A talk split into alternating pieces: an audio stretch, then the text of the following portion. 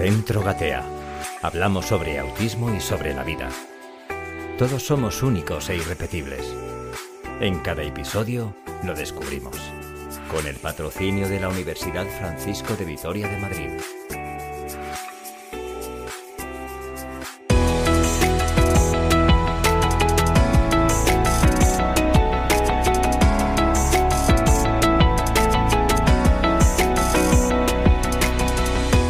Saludos queridos amigos oyentes, gateadores, gracias por acompañarnos otro programa más. Os invitamos a compartir este rato de formación y de información. Vamos a gatear. Pues sed bienvenidos otro jueves más, oyentes del podcast y telespectadores en nuestro canal de YouTube. Es un placer ponernos delante de los micrófonos y de las cámaras para contaros todo lo que concierne al mundo del autismo. Porque sabemos que os gusta y os interesa y porque además a nosotros nos encanta contároslo. Así que muchas gracias por escucharnos y por vernos. También mandamos un fuerte saludo, como siempre hacemos, a nuestros amigos de la Universidad Francisco de Vitoria. Recibid un saludo de Pablo Barón en las cámaras, de Claudia García en las redes sociales, de Marta García en la coordinación y os habla un servidor, Raúl Alonso. Marta Rodríguez, gerente fundadora de Gatea, saludos, bienvenida. ¿eh? ¿Qué tal estás? Hola Raúl, buenos días. Bueno, pues feliz año. Feliz año, efectivamente. que bueno, pues fenomenal, con un año nuevo, un montón de proyectos por delante y con muchas ganas de, de trabajar en equipo para sacarlos para sacarlos adelante. Además, de verdad, porque tenemos una cantidad de trabajo de, de, de niños que pasan por los por los por las, ah, las montón, aulas de terapia de Gatea impresionante. La verdad que por suerte sí. y, bueno, la verdad es que estamos trabajando fenomenal.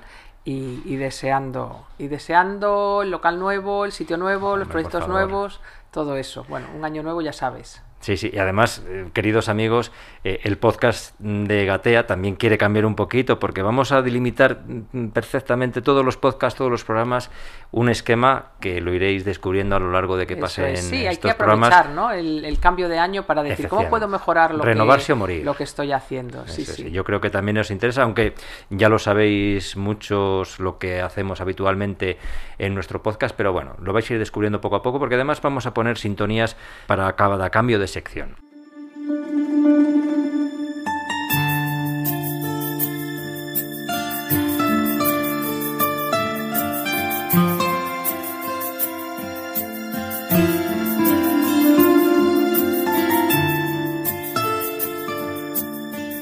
Y una de estas secciones eh, es lo que ya habéis descubierto muchas veces con nosotros y son los comentarios que nos hacéis llegar, queridos amigos, a través de las redes sociales, de YouTube o de las plataformas de audio donde, desde donde colgamos nuestros, nuestros podcasts.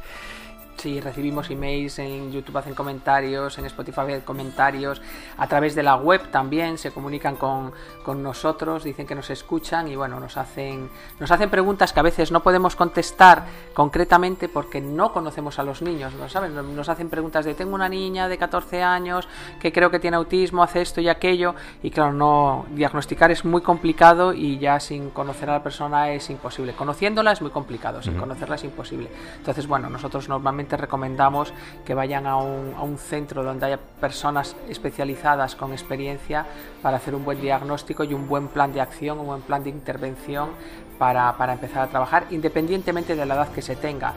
18 meses, 3 años, 6 años, 18 años, ahora tenemos una, un diagnóstico de una persona de 64 años que bueno, nunca es tarde nunca para es tarde. conocerte a ti mismo y para que te den herramientas. ¿Cuántas veces para... hemos dicho que hay mucha gente que son autísticas, autistas, perdón, pero que no están diagnosticadas? Muchísimas, sí, tiene que haber por ahí un montón con unas vidas muy complicadas, conocerte a ti mismo ayuda a desenvolverte sí, sí, en sí. la vida.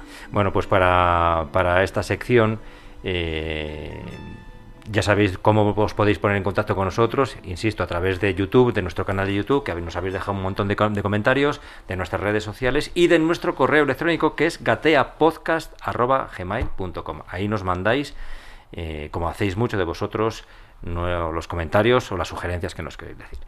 Pues hoy nos queremos hacer referencia eh, a un comentario que nos habéis mandado en relación al podcast. Eh, de autismo en Argentina, una lección de superación en familia gracias a la actitud, así lo, así lo titulamos en su momento. Ay, sí, me acuerdo, me acuerdo de, ese podcast que eran unos padres que creo que se llamaba, no, no era, era Ciro. Ciro. Ciro, sí, sí, sí, ese podcast fue, fue, fue motivo, fue muy, muy bonito. Pues el, pone? el comentario nos lo manda una tal Sara Jimeno, 7545, y dice así, leo literalmente uno de mis podcasts favoritos de Gatea. Gracias por compartir con nosotros la historia de la familia de Siro. Me encanta. Me encanta un momento en el podcast en el que Marta recoge sus experiencias en la siguiente frase, abro comillas. Adaptación constante a la situación adversa. Cierro comillas.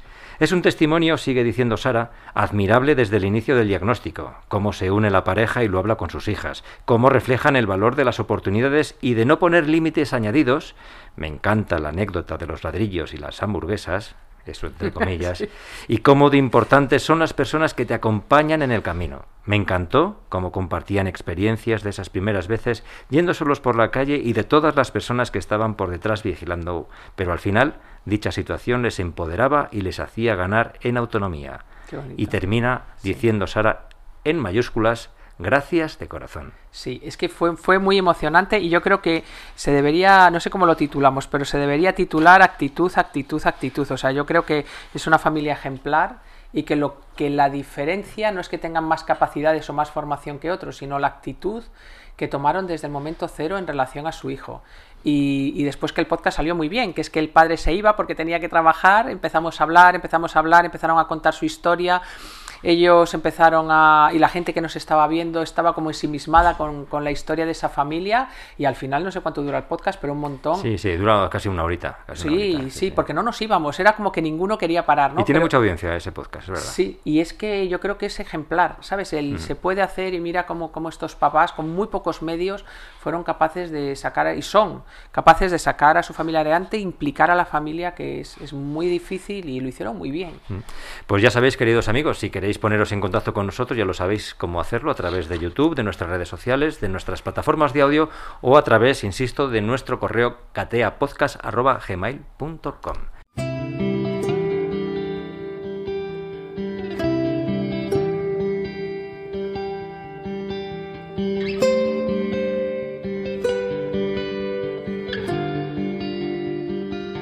Bueno, Marta, vamos a empezar hoy a hablar de un tema que yo creo que puede preocupar a los padres o a los terapeutas o a los centros o a los colegios.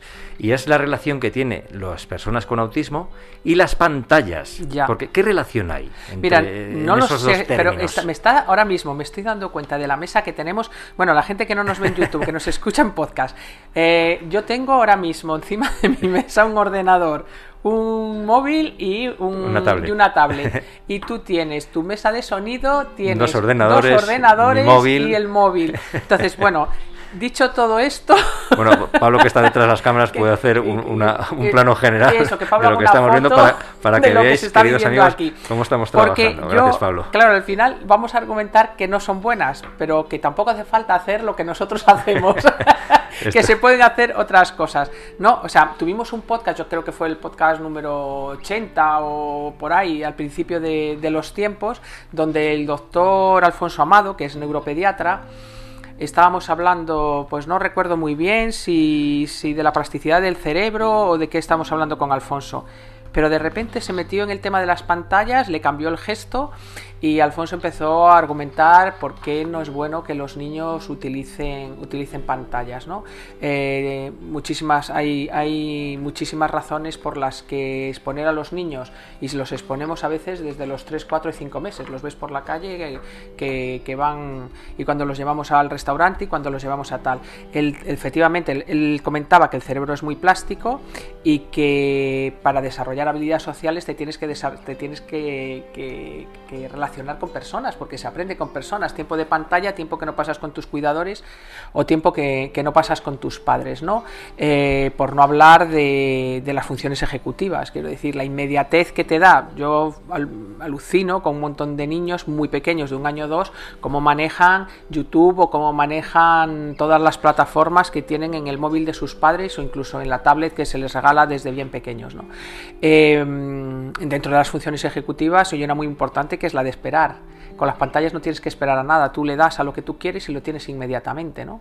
Y las funciones ejecutivas se desarrollan después de haber nacido durante muchos años. Está inhibiendo todo eso y la cantidad de horas que se pasa delante de las pantallas a veces son cuidadores realmente. la televisión, el mira, nos falta Y eso es porque es para así tener, les tenemos entretenidos, ya no los niños con autismo, sino en general. general. para que no me desguerra a los niños pequeños. General, porque antes íbamos a los parques a jugar. Y además esa exposición visual, una pantalla tan cerca, con, con esa exposición visual tan atractiva. Claro, es que como te capta la nos quedamos ensimismados nosotros, que no nacimos con, con, con esta tecnología. Eh, se queda ensimismado cualquier ser humano. Con lo cual tú tienes un montón de cosas que hacer porque estamos hiperocupados los adultos. Entonces, bueno, la tentación de tener un, un cuidador de esas características es muy grande. ¿Y es más esa dependencia en niños mm, con autismo que niños presuntamente Pues mira, esa es buena. Te diré que hay en, yo siempre recomiendo, yo cuando empiezo el máster, el máster lo abrimos con José Ramón Alonso, que es un, neurocientífico que está investigando en, en Salamanca y abre él el, máster y marca lo que es el autismo y todo eso. Bueno, pues siempre digo que José Ramón tiene un blog, si os metéis en Google y ponéis blog de José Ramón Alonso, pues entras, tiene millones de seguidores y principalmente lo que hace José Ramón es em, traducir al lenguaje coloquial todas las investigaciones que hay pululando por el mundo en relación al autismo antes del blog de José Ramón, eso lo he sufrido yo, teníamos que buscar los papers que había por ahí en relación al autismo y traducirlos porque casi todos estaban en inglés y después estaban en un lenguaje técnico.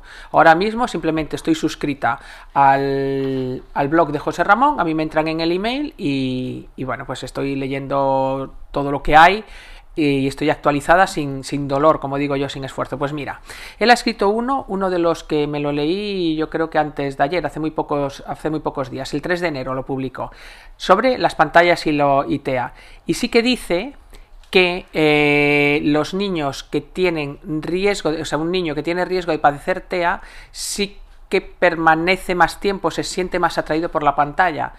Eh, habla aquí de una investigación que se hizo Mira, lo estoy leyendo. Un estudio publicado en HANA Pediatric analiza hasta qué punto las interacciones entre padres e hijos y el tiempo de visualización de medios digitales afectan al desarrollo del niño y analiza la asociación que puede haber entre estos factores y el trastorno del espectro autista. ¿no? Entonces, bueno, al final eh, concluye que no es causal, que existe relación, pero que no es causa-efecto. Es decir, que porque tu hijo vea, bueno, había por ahí, abro paréntesis, había por ahí mm, esta mala gente que empieza a decir que el autismo lo causa las vacunas, que el autismo lo causa, bueno, pues que lo causaba Peppa Pig. Que si tu hijo he, preparando este guion sí que es cierto que he visto algunos, algunos estudios que decían que, que, mirando muchas pantallas eh, era una de las preguntas que iba a hacer. ¿Se generaba o se producía el TEA? Digo, es que te imagínate, sí, pero, que te que porque tu hijo ha visto Peppa Pig, tiene autismo, que es que tú dices, si tu hijo no tiene autismo, tú te despiporras y te dices, qué estupidez.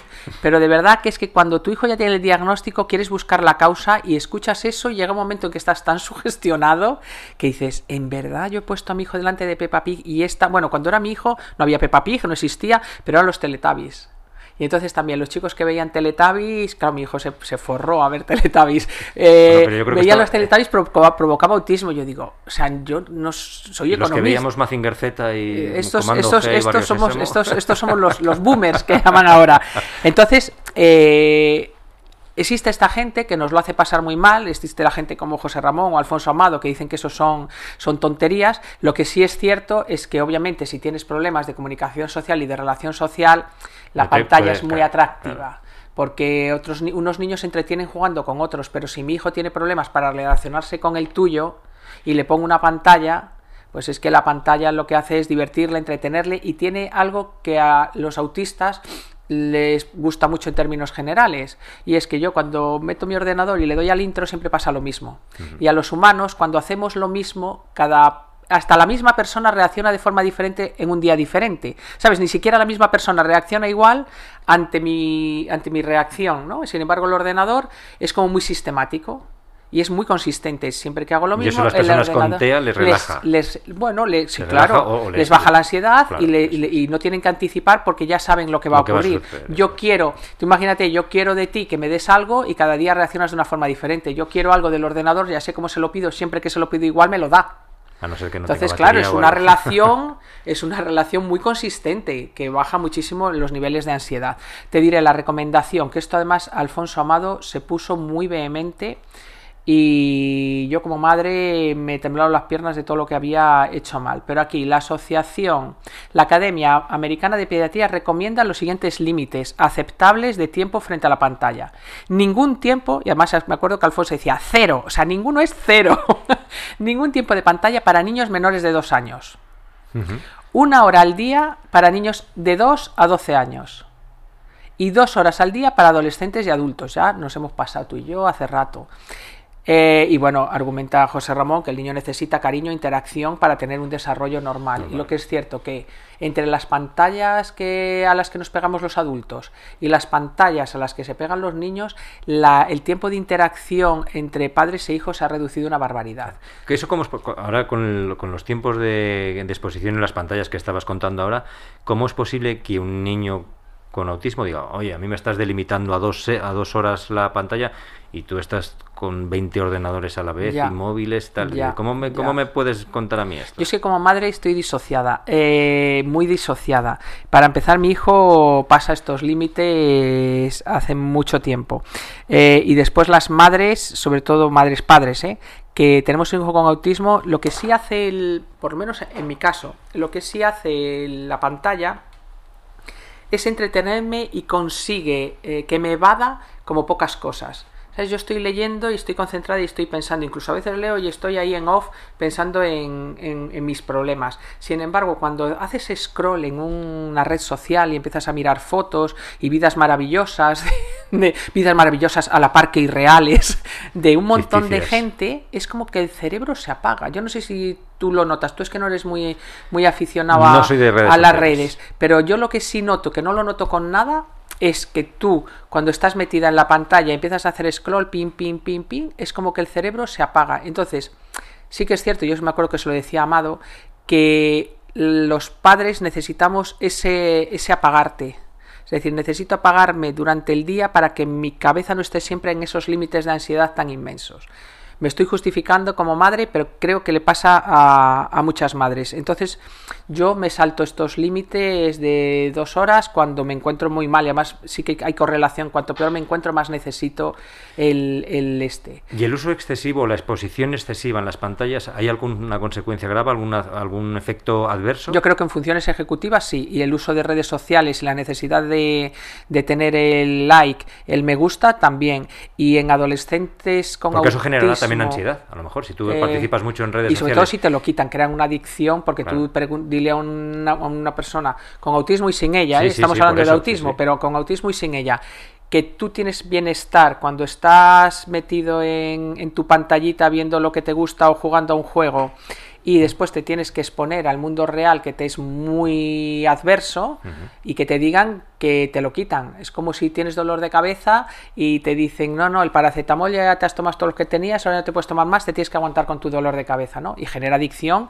Y nosotros en nuestro centro de psicología, en Sauce Psicología, tenemos pacientes con sin Sí. autismo con problemas importantes de adicción a las pantallas.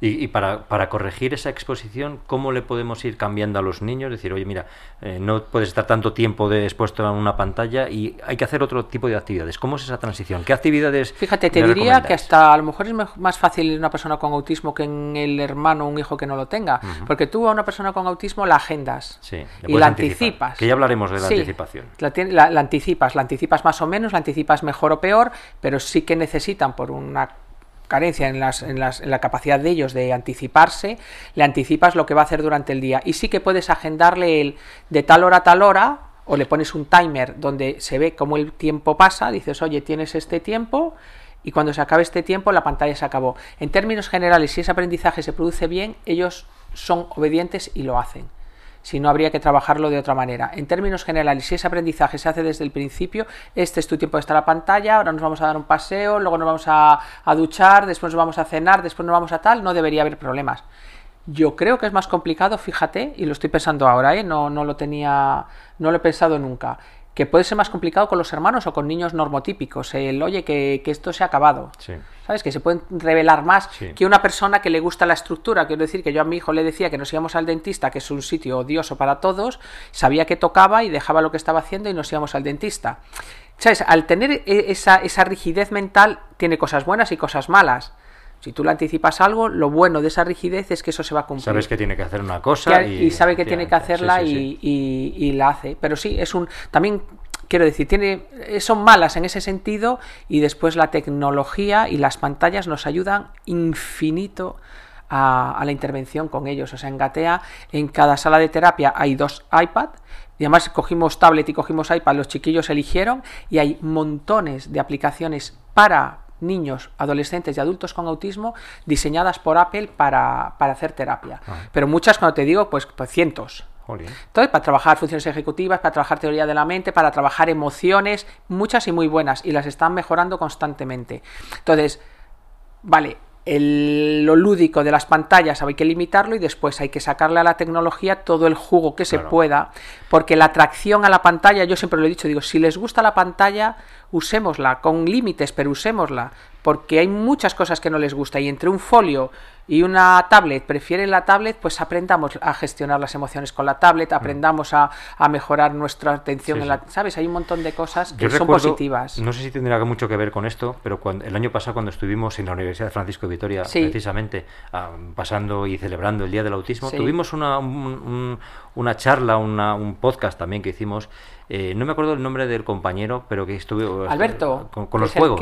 sí, Alberto. Que además... Al nuestro colaborador, sí, sí, Alberto es... juegos para niños autistas con un fin eh, lúdico, pero también de aprendizaje. Totalmente. Alberto es el las mago. están para eso. Alberto es el mago. Te diré que en el, en, el nuevo Gatea, en el nuevo local, ahí va a haber un espacio para grabar Además muy divertido le saludamos un... Súper divertido Alberto, una persona, es el optimismo andante y él va a tener su propio despacho porque desarrolla proyectos para nuestros chicos eh, impresionantes. Es utilizar, él siempre lo dice, mi profesión no tiene ningún sentido si no vale para, para mejorar la calidad de vida de las personas, especialmente de las personas con dificultades. Entonces, es, para mí es, es un genio, es una persona con una creatividad brutal que está desarrollando programas para Gatea muy, muy, muy, muy prácticos y material de intervención para Gatea muy práctico. Para él todo es sencillo, ¿no? Tú le dices, ¿qué quieres? Pues, jo, sería genial, y se lo dices, dice, eso es facilísimo, Marta, eso es facilísimo. Y bueno, pues ya le conocisteis. sí, porque con una, plata, una, una un plátano, eh, sí, hace un, ratón, hace un ratón.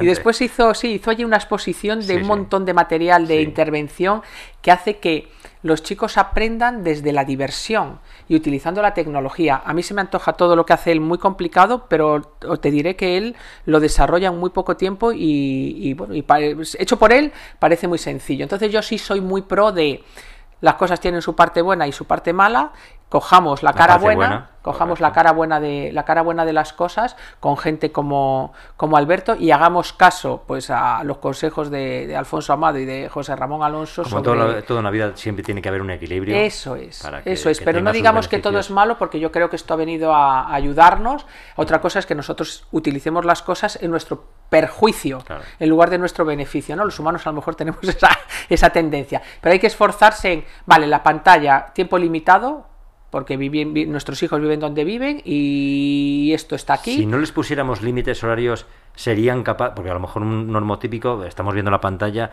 y ya te doy la cabeza, te duelen los ojos, a lo mejor los que ya somos más mayores ah. eh, se te cansa la vista, pero a, las personas con TEA puede, pueden estar, si no les dices nada, horas interminables. Yo por el mío te digo que sí.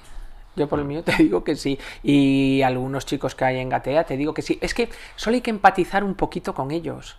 O sea, tú imagínate que vives en China y no te relacionas con nadie porque no te entienden y come, porque comen con palillos y estás harto de que nadie te entienda y no entender a nadie y que te ponemos una pantalla.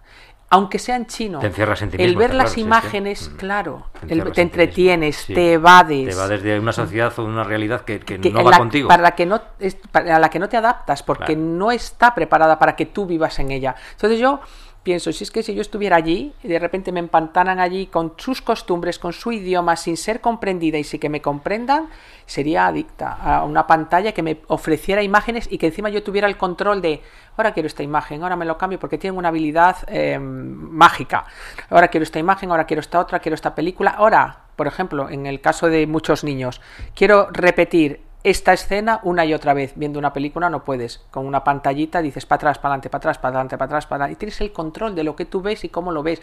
El volumen del sonido. Claro. O sea, mi hijo va con un iPad por la calle porque sube y baja el sonido en función de las conversaciones. Si cruzamos conversaciones, él pone su sonido a tope.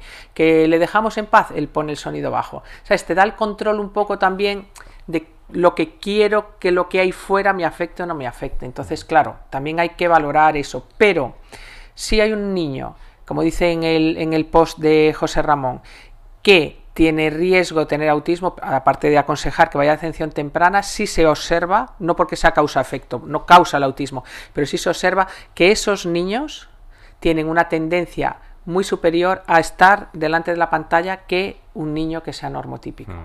Eh, eh, ¿Hay estudios o tenéis conocimiento mm, de rangos de edad que estén más expuestos a, las pantallas o incluso géneros, que sean niños más que las niñas? Lo desconozco. Yo creo que la, ¿sabes qué pasa? Que es que las pantallas, lo que tú dices, los tenemos, las tenemos los padres.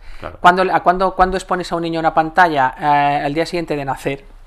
Y si tiene hermanos, más. Pero quiero decir, están en casa. Tú tienes, todas las casas tienen televisión.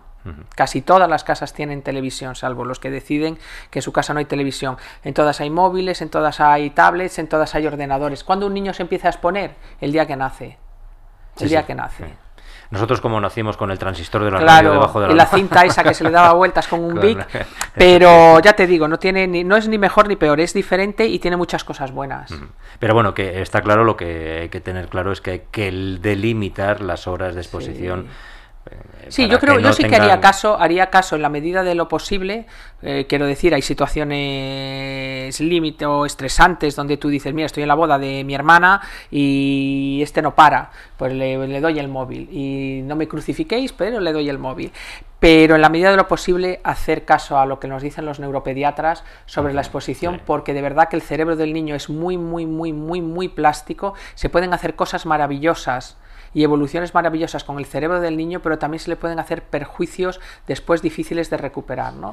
Entonces yo sí que haría caso a, a esas recomendaciones para, para que el desarrollo de nuestros hijos sea más sano. O sea que como resumen, tiempo limitado, tiempo limitado. y que tiene sus partes muy positivas las pantallas y también partes negativas. Exactamente, yo creo que nos podemos quedar con, con, esas ideas y reconocer el esfuerzo de los padres, hay que reconocerlo, reconocer el esfuerzo de los padres que limitan el tiempo de las pantallas a sus hijos, porque hay muchos que no lo hemos hecho y eso tiene consecuencias. O sea, es muy complicado limitar el tiempo de pantalla de tus hijos porque el entorno social eh, no te apoya en esa, en esa batalla, ¿no? Entonces, entonces, bueno, reforzar el, oye, hazlo, lo estás haciendo por el bien de tu hijo, por una evolución positiva.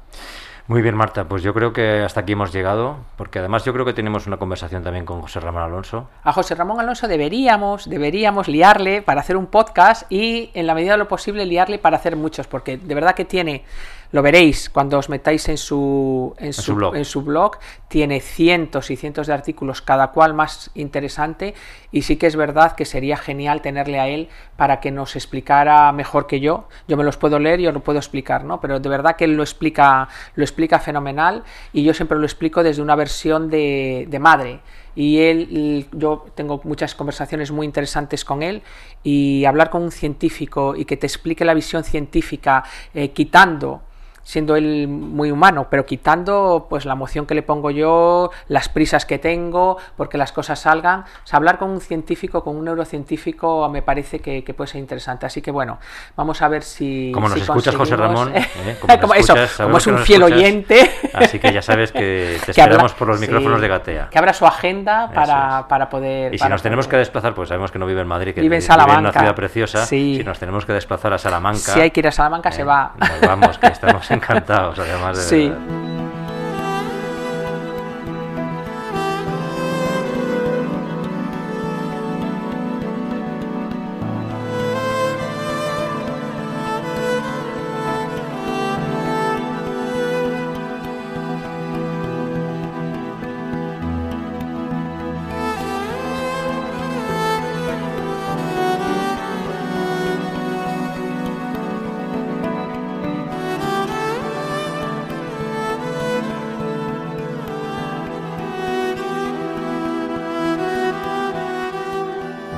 A partir de este punto, queridos amigos, eh, todos los programas pues queremos hacer eh, un pequeño recordatorio del máster de Gatea, porque creemos que es importante y además hay un montón de gente que está interesada en ellos y que mm, personas de distintos puntos del planeta, de Hispanoamérica sobre todo y de España, que se conectan vía online. Bueno, los hay de todo, los hay que se conectan en streaming, los hay que ven los vídeos grabados y los hay que se vienen a España que son presenciales, a pasar el sí, curso sí. aquí, a hacerse las prácticas aquí, que es un esfuerzo impresionante que nos impresiona y nos llena de responsabilidad.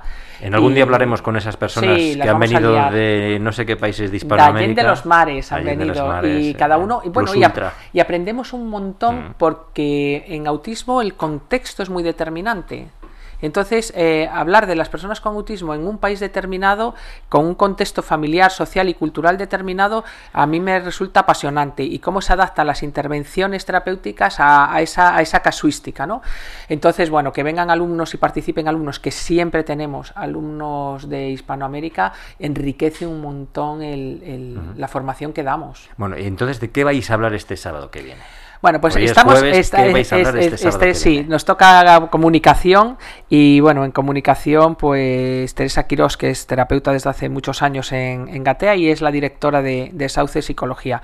Pues principalmente habla de la bueno, habla de muchas cosas, son 15 horas, creo que se marca del tirón. Eh, habla de. Pero lo básico es tirón, la que es- diferencia. es, un fin de semana, sábado y Sí, domingo. sábado y domingo, sábado entero y domingo. No, no. Los alumnos sacrifican su tiempo de ocio y de descanso también.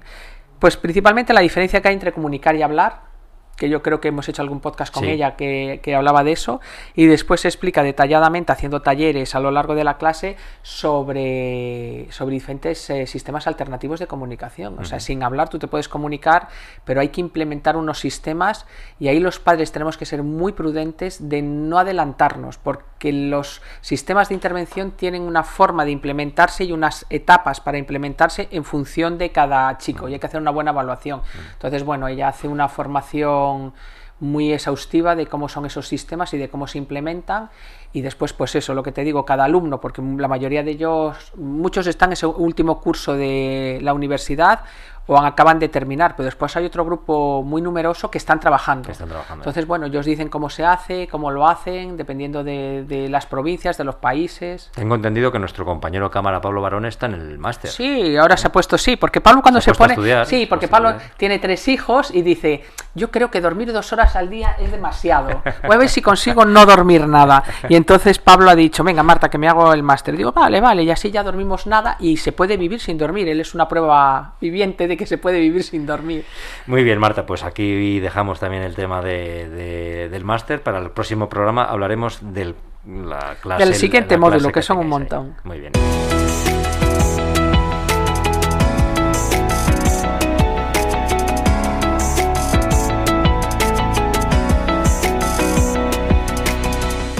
Marta Rodríguez, gerente fundadora de Gatea, muchísimas gracias por compartir este rato de radio de Gateadores con nuestros oyentes y, y, por supuesto conmigo. Es un placer recibirte siempre en los micrófonos de Gatea. Muchísimas gracias, Raúl. Hasta el próximo jueves. Un beso enorme.